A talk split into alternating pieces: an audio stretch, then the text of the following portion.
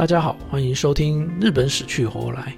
一九九三年，台湾有个收视长虹的古装剧，叫做《包青天》。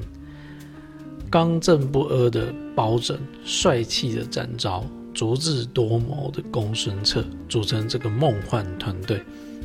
上至皇亲国戚，下至贩夫走卒啊，不管是谁敢作奸犯科，最后呢，都给他来一个狗头铡、虎头铡、龙头铡伺候，把那些多行不义之徒啊制裁，真的是大快人心呐。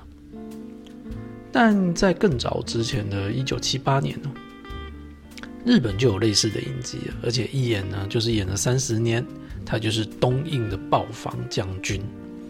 主角是江户幕府第八代将军哦，德川吉宗。剧中将军大人为服出巡，探访民情，总是会遇到各式各样的冤情和阴谋。坏人呢，也是各式各样的，有二德商人、二代官，甚至有幕府或是御三家的重臣。但不管坏人有多可恶，最后一定是将军大人亲手制裁。看将军大人如斩瓜切菜的斩杀坏人，配上热血的音乐，真的是让人沸腾不已啊！阿姆沟现在是文明社会了，大家都知道制裁坏人呢，还是得走法律程序，不能像将军大人那样动用私刑制裁坏人。嗯，对，一点都不爽快。要是升堂办案呢，遇到像古美门方唐镜这种刁蛮律师。或是传说中的恐龙法官，有时不但制裁不了坏人，还可能出现冤枉好人的冤案，那就更让人吐血了。那么在江户时代有没有出现过什么奇葩的判决呢？之前在第三集的时候有向大家介绍了，在镰仓时代特有的用投票选犯人的方式，叫做洛书奇情。那么这一次呢，要跟大家介绍两个日本的知名判决、名判决啊，大家来评评理，看是原告是刁民呢，还是判官是恐龙法官吧。在大阪啊，有一个屋顶维修工人呢，某天在施工的时候不小心踩空，咕噜咕噜咕噜的就滚落屋檐下，就刚好啊有一个小孩子啊，很不幸的经过那个地方，就这样呢。就小孩子就被这个工人给压死了。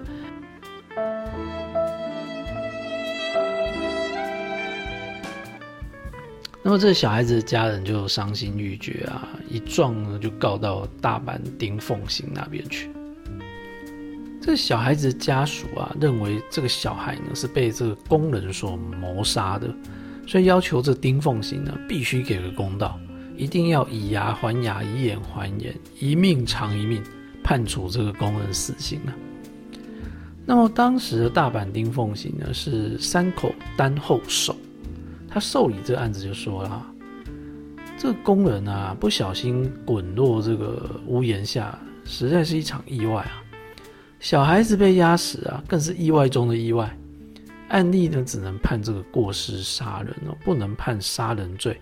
其罪不致死啊！可是小孩子的家人呢不肯罢休啊！不管呐，杀人偿命呐！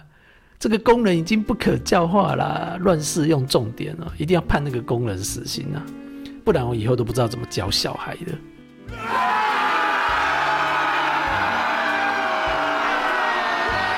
不管这个三口单后说。好说歹说啊，这小孩子的家人呢，就是坚持一定要判工人死刑呐。那单后手啊，被这样一闹之后啊，实在是受不了，就写了以下判决：关于屋顶装修工人摔落压死小孩一案，原因判工人过失杀人，但由于被害人家属强烈要求以牙还牙、以眼还眼的原则。因此，判处由小孩子的父母从案发现场的屋檐滚下，直到压死工人为止。以上，这小孩的家属一听到这判决啊，通通傻眼猫咪，然后呢，摸摸鼻子就接受了。哇，这个三口单后手一定是废死团体的啦。另外一个奇葩判决呢，发生在战国时代啊。主角呢是石田三成的好基友，名将直江兼续。这直江兼续在 NHK 大河剧《天地人》中啊，是找着帅哥七木夫中来担任主角的。那头盔上啊，这个有一个“爱”的字哦，算是他的金字招牌了。那么在历史上呢，大家都认为直江兼续呢是有情有义，然后重承诺的男子汉。特别是他和德川家康叫板的直江壮啊，更是脍炙人口啊。但是兼续兄啊，做过一件很奇葩的事情哦。什么事呢？就是他曾经写信给阎魔王哦。嗯。话说啊，兼续兄啊，有一位家臣叫做三宝寺胜仗，哎，不是那个胜仗哦，是胜利的胜，宝藏的藏。因为手下的五柱啊，啊，有一个叫五柱的人啊，言行无礼啊，所以被这个三宝寺所斩杀。于是这个五柱的家属啊，很无助的向这个兼续兄讨公道。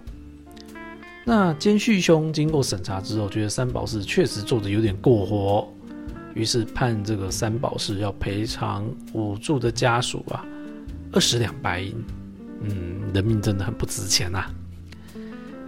那五柱的家属呢不甘心呢，他说：“我们不要钱，我们不要钱，我们只要五柱回来啦。”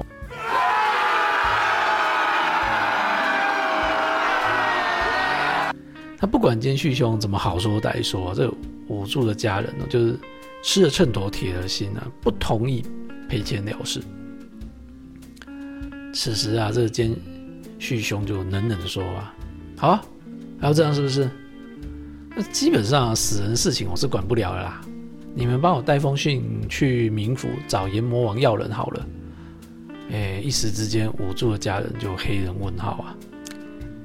啊，于是谦续兄呢就写了一封信，内容大概是这样子的：“亲爱的阎魔王，事情是这样的。”我的部下三宝士胜仗杀了一个叫做五柱的人，但是他的家人希望能够让五柱回到阳间，所以我派了他的三位家人去迎接他，希望你可以放人哦。庆长二年二月七日，直江三成守谦续上，五柱的家人黑人问号到极点。他这信是要怎么送给阎魔王啊？想不到奸婿兄就命的命部下杀了五柱三个家人，然后在河畔呢将三个人的首级和这一封信一起公告天下。怎么样？我直相谦虚做事情很公道吧？人和信我都送去给阎魔王喽。如果他们没有回来，可不干我的事，是阎魔王不肯放人哦。哎，只能说我住的家人哦，太不懂得见好就收了。咱奸婿兄连德川家康都敢得罪，还怕你们吗？嗯，好的，大家觉得三口单后手和直江谦虚这两位大人判的如何呢？好的，以上就是日本民判决的故事。如果你喜欢日本死去活来的话，欢迎订阅、分享和评论哦。拜拜。